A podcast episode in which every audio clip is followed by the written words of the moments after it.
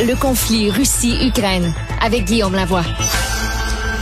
On met quelque temps sur pause notre émission, euh, ben, en fait, journée un peu spéciale sur le décès de Guy Lafleur, parce que ce qui se passe en Ukraine, ben, il faut en parler, euh, puisque ça, ça va euh, toujours vite dans les, les développements de ce côté-là. On rejoint Guillaume Lavoie.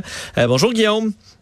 Bonjour Vincent. Euh, revenons et commençons par Mariupol, euh, qui était un des sujets centrales cette semaine dans le dossier ukrainien. Euh, les Russes et Vladimir Poutine qui avaient déclaré un peu victoire ou un succès dans le contrôle de cette ville-là. on n'est pas si sûr, là. Est-ce que c'est un contrôle complet ou pas?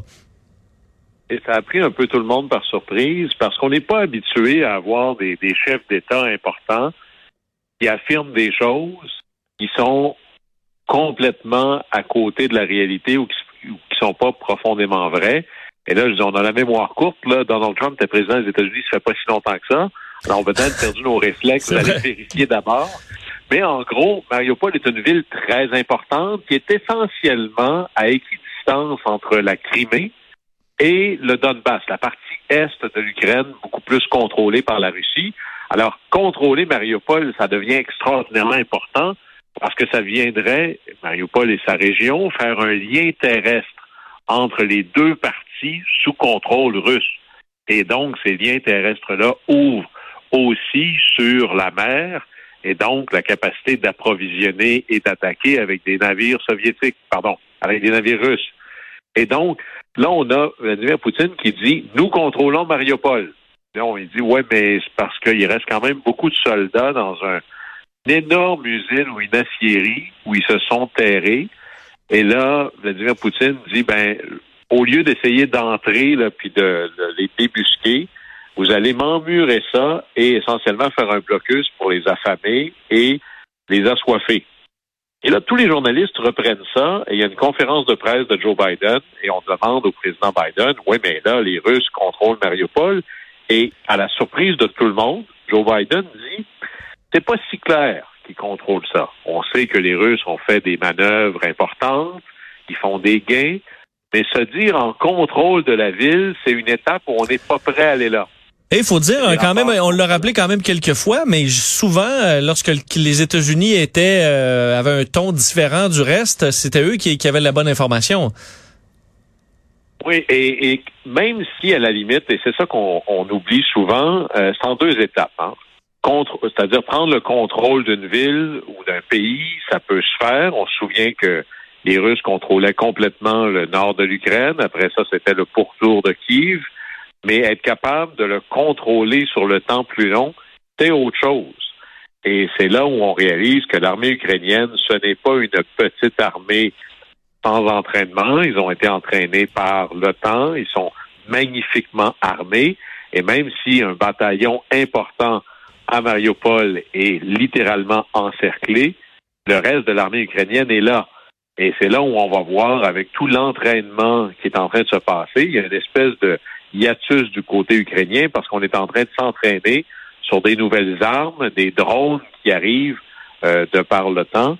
Et ça, ça va avoir un impact. Alors, ce qu'on va surveiller dans les prochains jours, c'est d'abord le ciel et la mer les nouveaux missiles, les nouvelles capacités d'action mises à la disposition de l'Ukraine, qui est-ce que qui va contrôler le ciel? Eh, on sait que les avions russes osent pas trop aller du côté de l'ouest de l'Ukraine parce que c'est trop dangereux.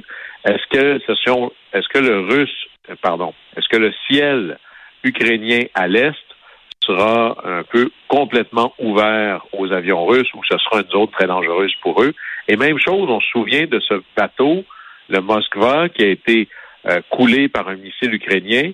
Ça, c'est un missile de fabrication ukrainienne, mais là, il y a de nouveaux missiles encore plus puissants, encore plus avancés technologiquement qui sont arrivés en Ukraine. Et les fameux bateaux russes au large de l'Ukraine seront-ils de nouvelles cibles fantastiques? Et c'est un peu ce qu'on va surveiller dans les prochains jours, prochaines semaines.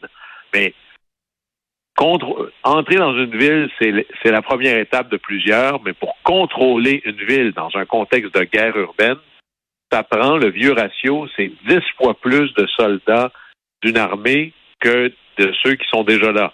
Et je suis pas certain que les Russes vont être capables de tenir la distance. En fait, c'est ce qu'on va surveiller dans les prochains jours, entre autres en fin de semaine.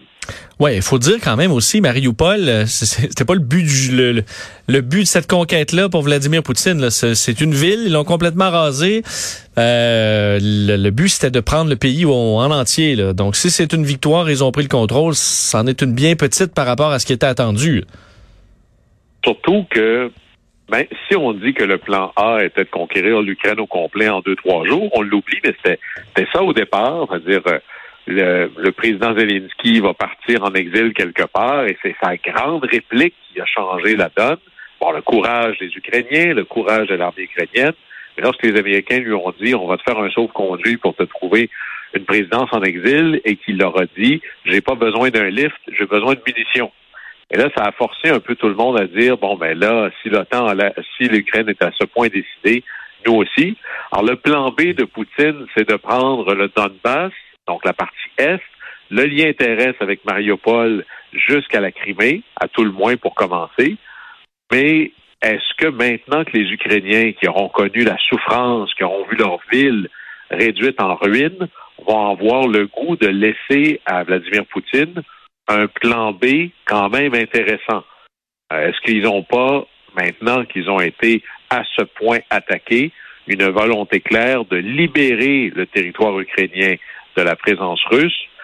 C'est pas clair du tout. Et là-dessus, ce qui est absolument surprenant et admirable, c'est que quand on regarde le niveau de destruction que les Russes ont accablé à l'économie, aux villes, à la vie ukrainienne, il y a encore du courage en Ukraine et de la détermination de continuer jusqu'à la dernière goutte de sang, je cite les Ukrainiens ici, mm. ben, c'est une leçon de courage qui laisse penser que j'espère que Vladimir Poutine est décidé sur le long terme parce que les Ukrainiens, eux, ont l'air de dire c'est notre pays, c'est notre maison, c'est mon chez moi. C'est pas vrai que je vais céder le premier. Et Guillaume, il faut de, il faut de l'armement. Euh, Zelensky qui demande euh, des armes, mais il faut, euh, faut de l'argent aussi. Et euh, la guerre, ça coûte cher. il en faudra beaucoup et sur le long terme aussi. Beaucoup. Et encore là, on en parlait cette semaine à quel point là-dessus, si c'était deux personnes qui se battaient, il y en a un qui a une famille beaucoup plus riche et beaucoup plus vaste derrière lui, et ceux-là, c'est les Ukrainiens. Et le Fonds monétaire international faisait une étude et il disait, au-delà des armes et tout, l'Ukraine, comme gouvernement qui a quand même besoin de fonctionner, hein, les écoles, les professeurs ont besoin d'être payés, les, pensez juste aux infirmières et aux médecins, ces gens-là ont besoin d'être payés. Il faut aussi nourrir le plus grand nombre de gens possible en Ukraine. Bon, ben, le gouvernement ukrainien, dans le contexte, il y a 35% de l'économie ukrainienne qui présentement est effacée par la guerre. C'est un pays qui exportait beaucoup de céréales, c'est un peu comme ça que le gouvernement ukrainien se finançait. Ils en exportent de moins en moins. Alors, le pauvre gouvernement ukrainien a besoin, selon le FMI, de 5 milliards de dollars américains par mois pour continuer. Et le président Zelensky lui arrive plutôt à 7 milliards. Alors que ce soit 5 ou 7, c'est des sommes fantastiques tous les mois. Et là, il y a un fonds dans lequel le Canada, lui, a promis jusqu'à un milliard, mais ça, c'est juste une fois et un pays. Alors, il faut être capable de continuer à payer tous ces gens-là. Pensez juste aux pompiers, aux démineurs qui permettent. Il y a des champs présentement qui sont pleins de bombes, qui sont pas explosées. Et on peut même pas y aller parce qu'il y a des bombes non explosées dans, dans les écoles et dans les hôpitaux. Alors, il faut réussir à faire tout ça. Et, et c'est un pays quand même de 40 millions d'habitants, avec presque le quart de la population déplacée, 5 millions de réfugiés. Ça prend des sous dans le réservoir. Hein, une guerre, c'est l'approvisionnement, puis donc il faudra que tout le monde mette la main dans ses poches. Mais Guillaume, j'ai l'impression quand même que là-dessus, les poches vont être ouvertes là, euh, pour les États-Unis, l'Europe, oui, le Canada, on a tendance à en donner peu, mais il y a tout avantage pour l'Occident à donner ce que les Ukrainiens ont besoin. Là. Et on a avantage à le dire tôt, parce que euh, c'est comme faire un don. Il y a des dons qui en amènent d'autres. Si, par exemple, un pays disait moi, je vais donner euh, un milliard ce mois-ci, puis il va faire une autre conférence de, presse le mois plus tard. C'est peut-être mieux de dire, moi, je vais donner deux milliards tout de suite. Un, ça oblige d'autres pays à vouloir suivre l'exemple, mais il y a un message psychologique très fort envoyé aux Russes. Alors, tout l'argent qu'on serait prêt à donner à l'Ukraine, en fait, on devrait faire ces annonces-là comme une annonce gouvernementale. Hein, des fois, vous entendez le gouvernement qui dit, je vais investir 10 millions de dollars dans quelque chose. Ils investissent pas 10 millions de dollars par année. ils prennent ce qu'ils vont investir sur les deux, trois, quatre, des fois 50 prochaines années. Ils font un gros chiffre avec ça parce que c'est plus beau. Il faut faire la même chose. Et du côté russe, même si le président russe, euh, M. Poutine, disait encore que les sanctions, ça dérangeait pas, il y a eu l'air fou, pas plus tard que cette semaine, parce que la présidente de la Banque centrale russe est allée dire non, c'est un pardon, c'est un énorme problème pour l'économie russe et c'est un problème qui grandit à chaque jour. Et les sanctions, puis là je la cite, elles font mal et elles feront de plus en plus mal. Alors probablement qu'elle n'a pas eu le mémo, elle, euh, qu'il faut mentir toujours plus gros lorsqu'on dirige la Russie de Vladimir Poutine. Mais c'est clair que sur le temps long, il faut s'assurer que l'Ukraine soit toujours un peu plus riche et que la Russie soit toujours un peu plus pauvre. Parlant de, la pauvreté de la Russie, euh, la situation, il veut, pas, va commencer à devenir difficile pour les Russes. Là, ils survivent, mais euh, euh, le poids de ces sanctions-là va quand même sur le long terme être tout un casse-tête.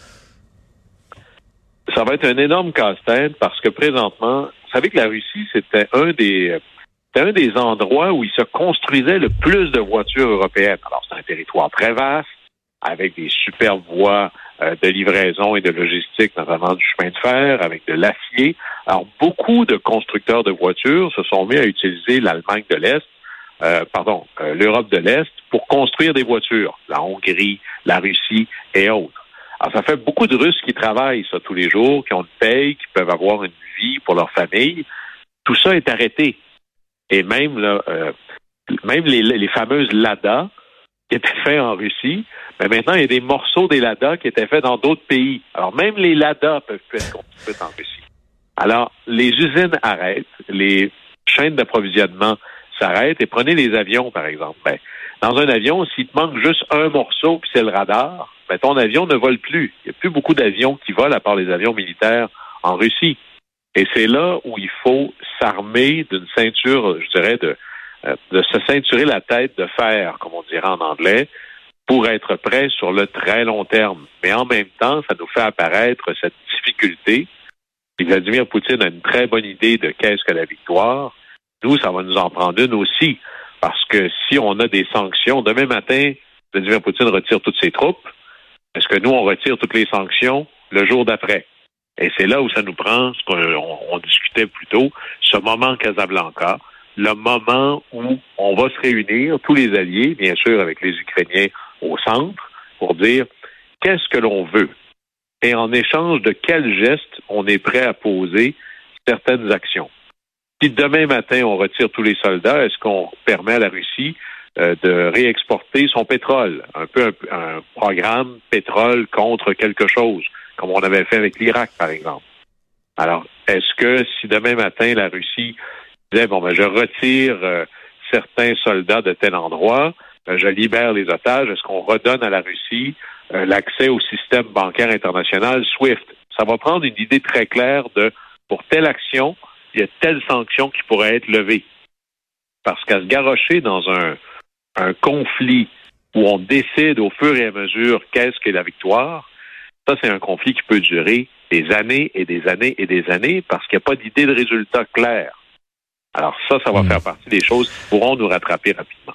En terminant, Guillaume, pour euh, comprendre un peu plus tout ce jeu de diplomatie internationale et à quel point c'est complexe, tu veux nous expliquer un peu ce qui se passe en ce moment entre euh, le Royaume-Uni et l'Inde, justement dans ces relations diplomatiques?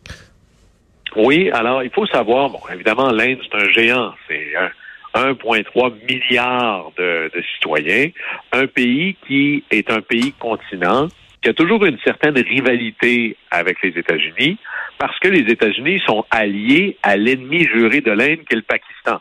Alors, quel genre d'alliance? Surtout de l'aide militaire? Alors, les États-Unis équipent militairement de manière très importante le Pakistan. Et évidemment, pour l'Inde, c'est un problème. Alors, l'Inde s'est tournée vers qui? Vers Moscou, qui lui fournit son équipement militaire, sa technologie militaire. Alors, il y a une espèce de relation très forte entre la Russie et l'Inde. Alors, au moment où on a besoin que l'Inde achète pas le pétrole russe pour compenser les sanctions européennes, c'est un peu difficile d'aller voir l'Inde en disant, ben, peut-être que tu pourrais être avec nous, là, juste au moment où on en a besoin. Alors, comment est-ce qu'on fait?